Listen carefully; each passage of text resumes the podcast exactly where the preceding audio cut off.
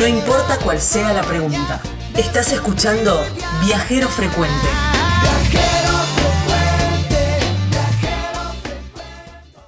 Bueno, Gaby, ¿dónde nos vamos? Bueno, nos vamos para Colombia. Vamos a hablar con una colombiana. Ah, mirá. Eh, ella se llama Julie Hernández. Eh, es colombiana, como te dije. Es ingeniera en sistemas. Ajá. Pero la vida la llevó para otro lado y es viajera.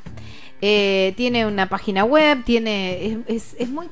¿Viste esas páginas muy consejeras que hace guías y todo eso? Y la verdad que es muy interesante eh, porque, digamos, tiene como su fin inspirar a viajar, que es un poco también el, el espíritu del programa. Así que bueno, la llamamos y allá estamos, en Colombia con ella. Julie, gracias por atendernos. ¿Cómo te va? Hola, muy buenas tardes. Buenas tardes para todos. ¿Cómo están? Muy bien. Muchísimas gracias por invitarme a este programa de Viajero Frecuente que me encanta. Gracias, gracias por dejarme estar acá contándoles un poco de mi historia. Bueno, por favor, es un placer contar contigo. Bueno, contanos cuándo arranca tu historia con los viajes. Uy, no, pero mejor dicho, esta historia es larguísima. Y bueno, tenemos mucho tiempo. De pronto por eso, Hay dos bloques de para que me conocen. Sí. Ah, bueno, qué bien. Que tal vez por eso es que me conocen a través de TikTok, porque cuento historias.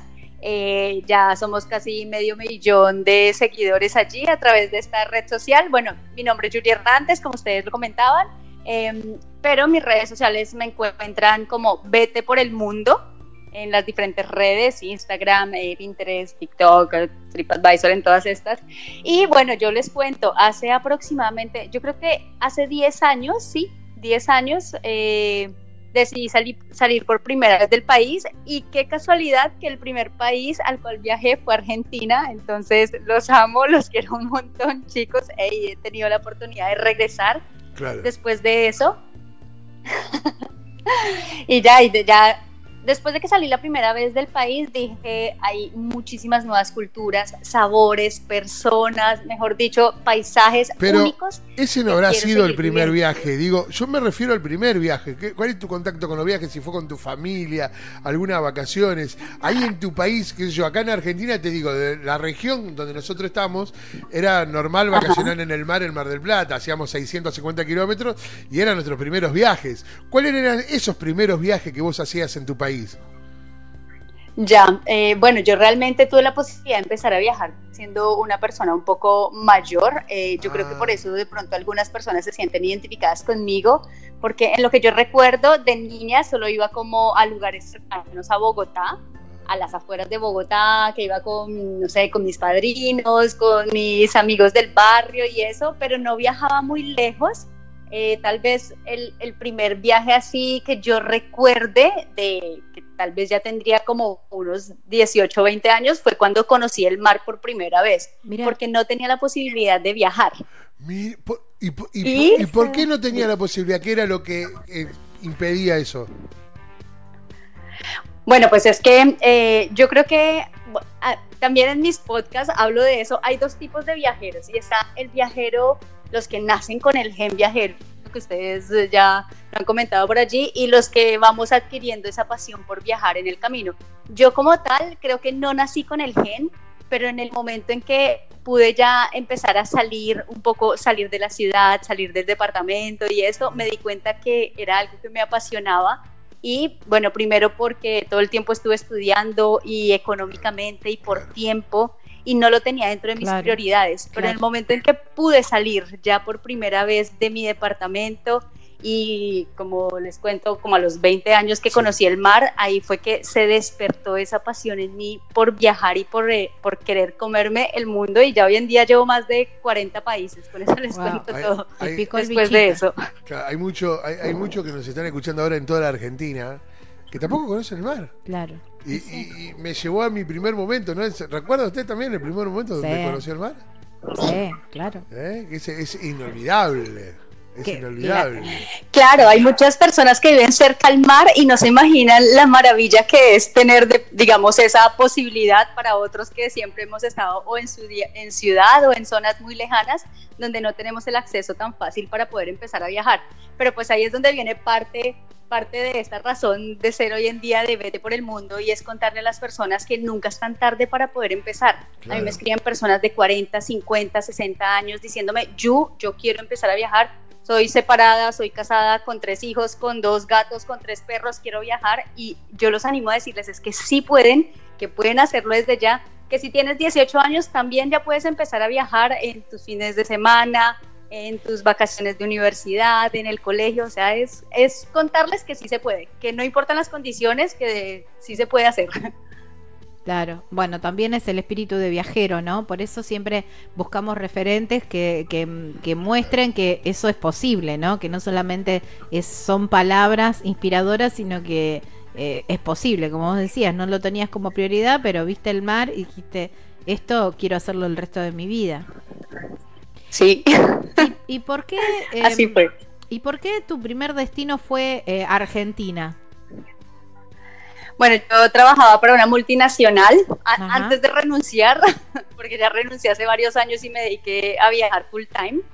Eh, y en ese momento eh, necesitaban a alguien para un proyecto internacional y pues yo ya, yo ya ahí estaba haciendo pinitos de poder viajar y me ofrecí candidata para ir, un nuevo proyecto y ya, entonces pude, pude viajar por parte de la compañía y estando allá lo que hice fue pedirme mi mes de vacaciones y me quedé un mes más para ya poder recorrer y viajar completamente free. Está bien, Claro. claro, re bien te vino Sí, el, el- viaje de trabajo, digamos. Sí. Totalmente. ¿Cuántos años, Total. ¿Cuántos años tenías cuando viniste a la Argentina? Uy, ahí tenía yo como unos 25, sí, 25, Mirá 20 vos. 24 o 25, cuando vos. viajé por primera vez a Argentina, sí. Mirá vos, qué, qué- qué lindo. ¿Y qué fue lo que te, que te impactó, te llamó la atención de, de nuestro país? Seguramente la belleza nuestra como hombres. Bueno, Todo, Puede absolutamente ser. todo. Los hombres, las mujeres también muy guapas, muy Sí, simpáticas todas ellas. sí, no, realmente creo que eh, por más de que seamos o estemos en la categoría de latinoamericanos o Sí. de, de este continente, cada país, incluso cada región, tiene culturas y tiene características diferentes. Entonces, para mí, el hecho de escucharlos, el acento que ustedes tienen, me Ah. encanta. Eh, eso eso es súper. ¿Qué como- haces, che? ¿Qué haces, che? ¿Cómo estás? Sí. Estás re súper, ¿eh? Sí, total, me encanta. Hoy en día tengo varios, muchos amigos de Argentina, entonces yo, a mí no me escriban, a mí me mandan audios porque me encanta escucharlos todo el tiempo. el Bueno, no- nos pasa lo mismo con ustedes a nosotros. Sí, yo creo que es por las diferencias que tenemos, entonces, porque no Claro. estamos acostumbrados, entonces en el momento en que vemos, escuchamos, sentimos algo diferente, pues eso como que cautiva. Entonces, eso en primera parte. Segundo, tuve la posibilidad de ir en... Llegué primero en invierno porque fui para junio, Eh, entonces, eh, tú- yo no había tenido la oportunidad de vivir como ese cambio de estaciones, es porque Colombia está sobre la línea del Ecuador, Claro. entonces acá siempre es el mismo clima. Si estás en Bogotá siempre es frío y si estás en la costa siempre es caliente todo el año. claro. Entonces llegar y sentir el frío, el frío que ya habían días en que bajaba de cero y yo, ¡Ah! Baja de cero, esto es cierto, existe como en las películas, entonces todo es algo como disruptivo para mí, entonces me llamó mucho la atención la comida, las carnes, me acuerdo pasear por Puerto Madero, me gustaba muchísimo, muchísimo, me encantaba todo y ya, bueno, cuando pude eh, salir de, viaje en los días que pedí de vacaciones, entonces me encantaba poder eh, ir, estuve en Tigre, estuve en Mar del Plata, algunos Ah. sitios pude recorrerme, entonces Escuchá, ¿viniste, viniste, viniste soltera? sí, fui, bueno, fui soltera, pero luego llegó allá mi novio, entonces pude recorrer con él unos días también. Ah, vos te estabas en pareja en Colombia y te viniste sola y después llegó tu novio también a la Argentina. ¿Y qué te iba a dejar sola? Sí, Claro. sí, sí, sí, sí. Claro, Dijo, los argentinos Sí, son me iban a dejar con ese montón de chicos guapos allá. Dijo, me tomo un avión y me voy. Claro, Sí, me ¿qué la va a dejar sola? Claro, tal cual. ¿Qué la va a dejar sola? Eh, ¿Te sorprendió la diferencia de temperatura del mar? Hablando de que estábamos recién hablando del mar. Sí, casi muero.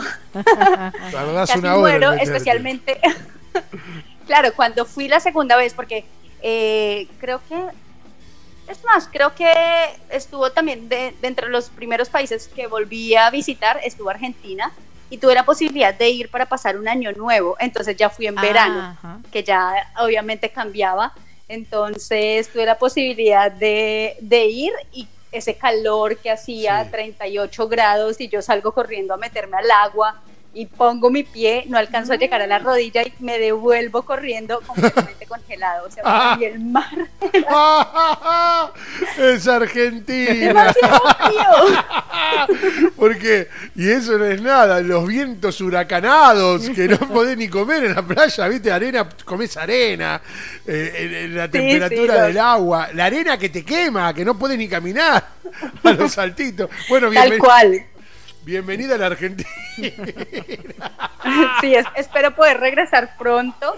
Está en mi lista de países para visitar en el 2021 porque Bueno. con algunas marcas estamos programando realizar unos Ah, tours mira. allí, entonces probablemente nos veremos en Ojalá. el 2021. Me, me río porque literalmente el mar te echa y lo que Sí, me pasa- sí, sí, llegué sí. a la rodilla y salí. Salí volando, sí.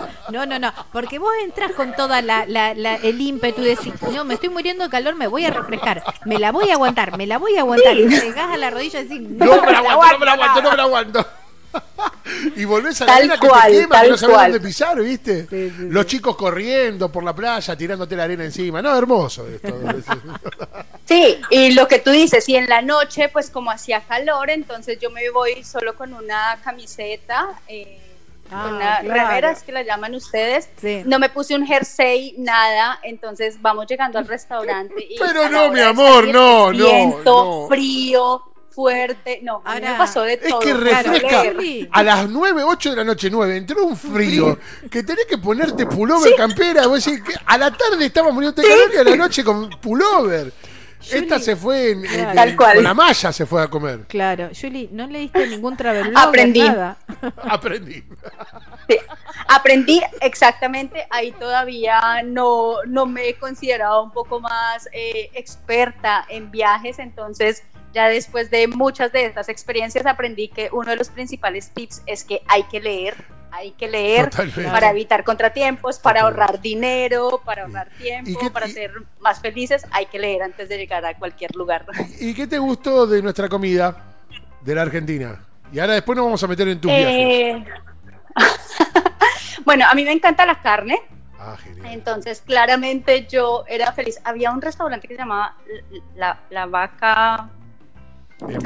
Algo de la vaca, ¿no? En Puerto Sí, Madero. ¿Siga la vaca?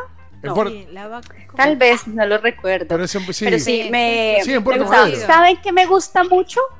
sí, ¿qué? Hay algo, aparte de los alfajores, hay algo que me dieron a probar y cada vez que alguien luego iba a Argentina lo pedía y era el mantecol.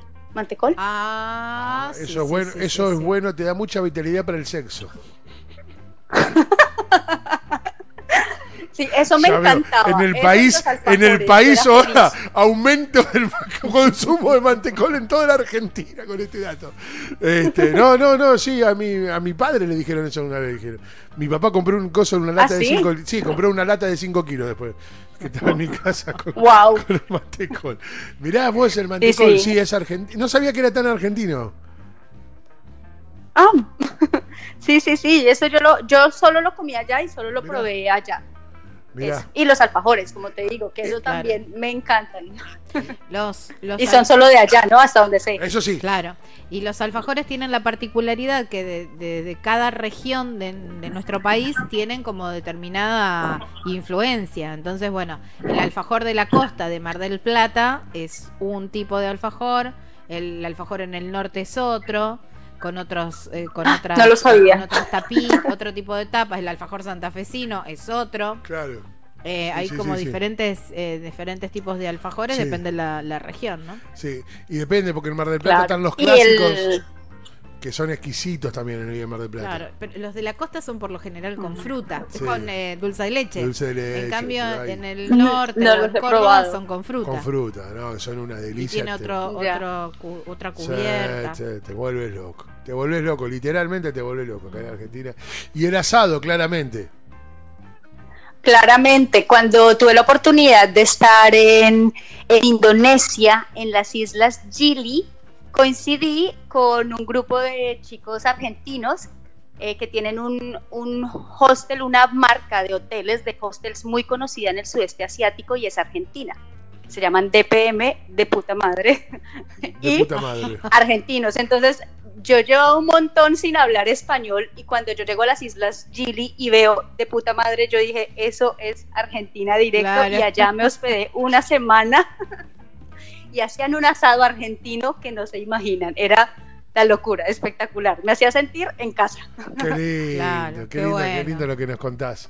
Bueno, ahora nos vamos a ir bueno. metiendo Sí, de a poco sí. en sus viajes. Tenemos que hacer un cortecito, pero eh, nos queda todo un bloque para empezar a meternos. La verdad que está re linda la charla. Vete por el mundo. Muchísimas gracias. Y, y vamos a conocer un poco más. ¿Le parece, Gabriela? Dale, sí, cómo no. Muy bien, hablamos con Julie. Ella es colombiana. Vete por el mundo. Eh, es lo que me dijeron algunas de mi ex en algún momento también, Gabriela. Edgardo, vete, por el mundo. Vete de aquí. Vete de aquí, vete de mi lado. Este, eh, y es colombiana. Bueno, hablábamos la primera parte de los viajes, que pues, su primer viaje particularmente, que fue en Argentina, donde hizo muchos amigos. Pero Vete por el mundo habla de otro, de muchos lugares más. ¿No, estimada Julie? Sí, sí, sí, así es. Vete por el mundo es tal cual. O sea, nos recorremos desde, desde la punta, desde Hawái hasta Oceanía, aunque me falta Oceanía todavía. Te falta, te falta algo de Oceanía. ¿Y cuáles esos, eh, digamos, cómo vas, eh, cómo vas viajando? ¿Vas haciendo autostop? Te- eh, ¿Vas tomando medios de transporte? ¿Cómo, cómo es tu traslado de un lugar Bueno, a otro?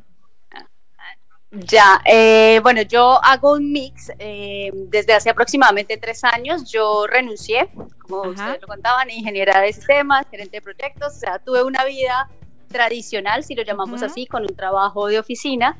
Pero eh, después eh, tuve la oportunidad de trabajar en España casi un año, en el 2016, con la misma empresa con la que fui a Argentina. Luego, por casualidades de la vida, otro proyecto, me postulé y terminé en España. Y allí, eh, bueno, tuve la posibilidad de viajar mucho más fácil. Y cuando regresé a Colombia, decidí que quería encontrar la manera de poder seguir viajando eh, sin estar en una oficina. Claro. Entonces, bueno, eh, ahí lo que hice fue que hice un presupuesto de viaje para tomarme un año sabático. Entonces, lo primero que hice fue efectivamente ahorré muchísimo Claro. Y empecé a viajar igual de manera tradicional. Entonces me quedaba en hoteles, en Airbnb, en hostels y me di cuenta que las personas me preguntaban mucho como, Yu, ¿cómo, cómo conseguir descuentos para ir a este lugar? Yu, ¿cómo puedo eh, visitar este otro país que yo ya había visitado antes? Entonces creé un blog. Y cuando creé el blog, me di cuenta que la gente empezó a leerme y me preguntaban más. Y ahí fue cuando abrí redes sociales y abrí Instagram hace aproximadamente tres años, dos años y medio. Y eh, la cuenta de Instagram empezó a crecer. Y ya después, bueno, todas las redes sociales fueron creciendo y eh, aprendí de varias personas que fui conociendo en mis viajes que trabajaban como nómadas digitales, que es algo así como trabajar online.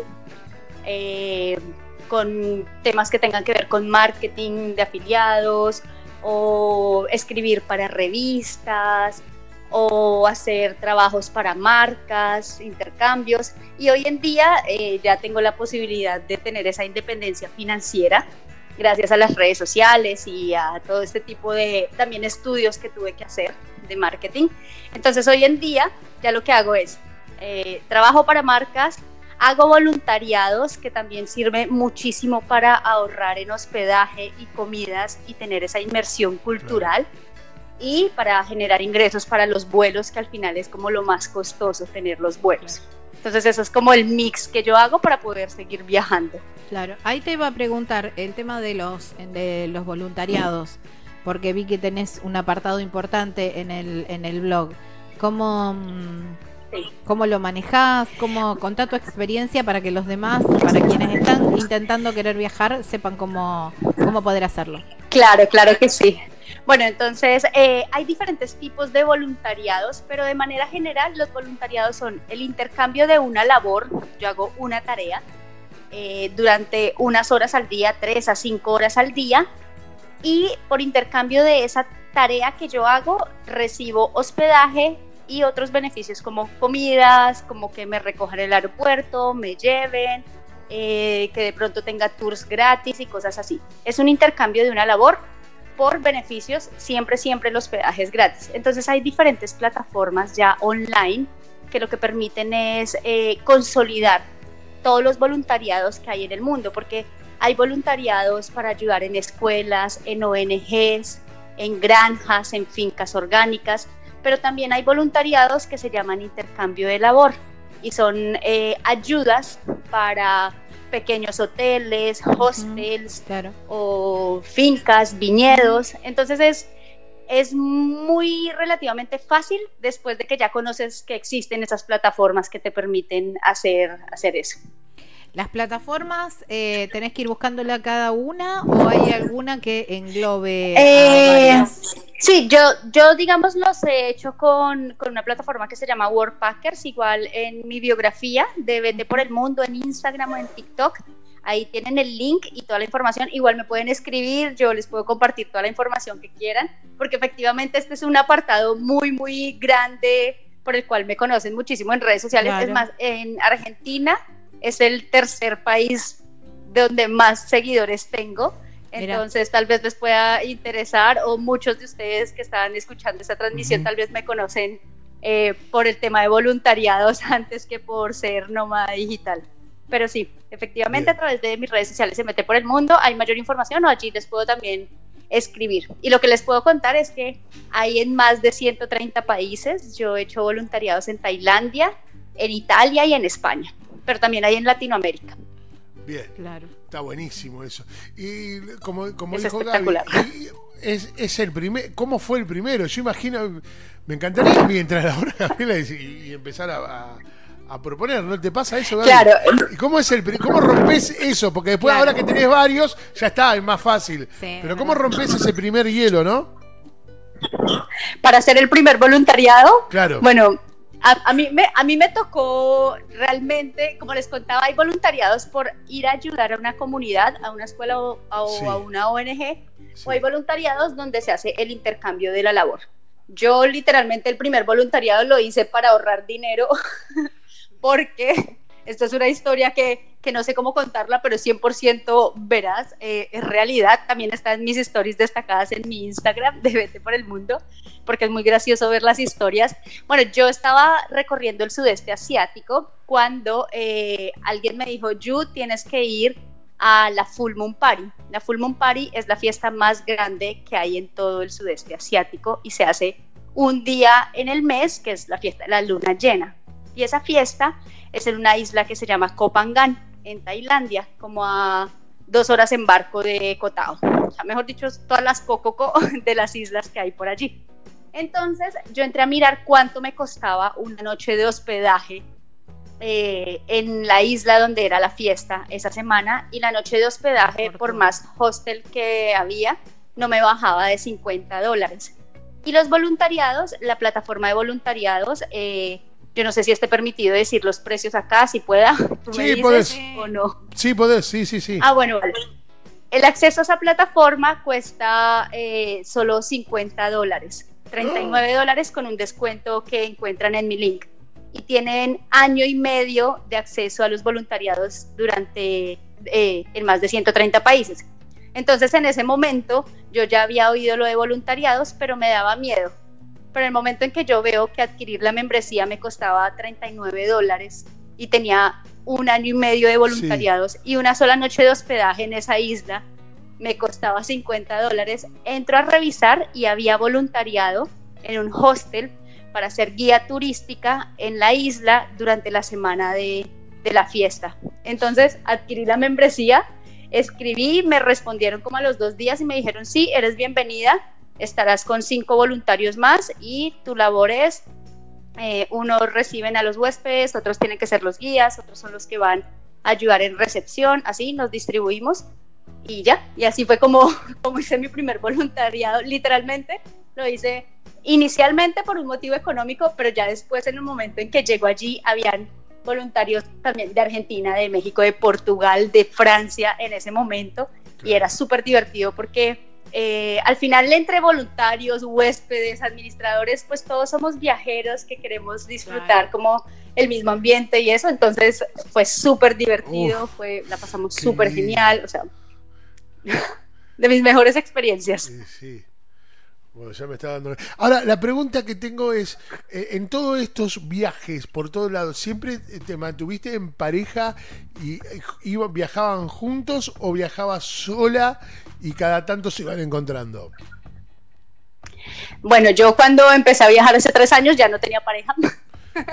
Claro. porque, porque no, en el momento en que yo em, decido empezar a viajar, eh, ya viajaba como les digo, full time, entonces también es difícil conseguir a alguien que le siga a uno el ritmo de estar viajando todo el tiempo.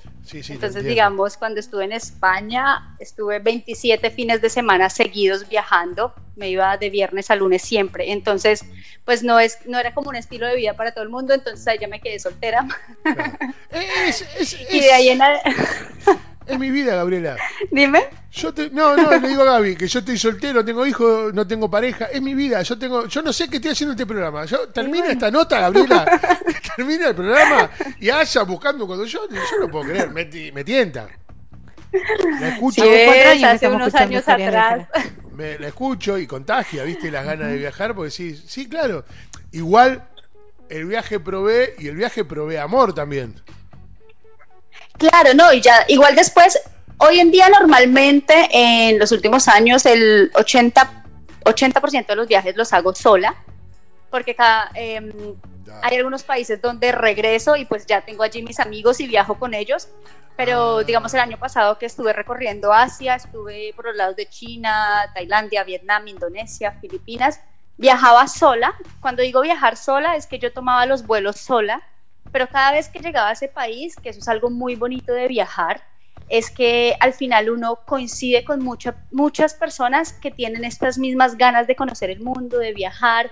Somos más los buenos los que estamos afuera que una que otra persona de pronto que tiene alguna mala intención. Yo llevo tres años viajando y solo alguna vez tuve un pequeño impasse, pero no pasó a mayores. Entonces, eh, cada vez que llego a un nuevo lugar y conozco tantas personas que también están viajando, que sienten estas ganas de también querer mostrar su país, su cultura, ayudarte, entonces al final uno no está solo, uno coincide con personas que se quedan tres días, cinco días en la misma ruta, entonces nunca, nunca me he sentido sola, absolutamente ni un solo día eh, me he sentido sola, siempre he conocido muchísimas bellas personas en todas mis rutas. Julie, ¿y cómo es esto de, de ahora estar seis, siete meses de pandemia? y no poder viajar. No, por favor, no me acuerden que, o sea, yo mejor dicho, casi, casi que lloraba todos los días de mi vida, porque yo debería, yo debía haber estado viviendo, bueno, viviendo no, haber estado radicada en Italia desde marzo. En este momento ya me encuentro en Italia desde hace mes y medio. Estoy en Italia eh, pero yo debería estar acá desde marzo porque tenía varios contratos, como les cuento, yo escribo para una revista ah, eh, italiana. Eh, entonces a mí me coge el lockdown en Bogotá porque justo había tenido una cirugía y tuve que regresar y como una semana, o sea, por diferencia de una semana y me coge el lockdown en Bogotá y no en Italia donde yo ya había rentado absolutamente todo para estar radicada un buen tiempo acá, en Italia. Entonces sí, fue un poco difícil, pero, pero yo creo que al final uno, muchas cosas pasan porque es necesario que sucedan así. Mientras estuve en el lockdown, yo estuve en lockdown casi cinco meses y medio eh, en Bogotá, en un Airbnb, porque pues yo no tengo casa fija, porque viajo todo el tiempo, tengo un apartamento pero está rentado Eh, entonces lo que hacía era estar en Airbnb mientras, mientras habilitaban los vuelos nuevamente. Pero ese tiempo me permitió a mí eh, poder enfocarme en TikTok, que fue la red social como boom de, de, la pandemia. Y a través de TikTok pude llegar a muchísimas, muchísimas, muchísimas personas que no conocían eh, como más que el estilo de vida, que de pronto me di cuenta que tienen estos mismos sentimientos y estas mismas ganas de, recorrer el mundo.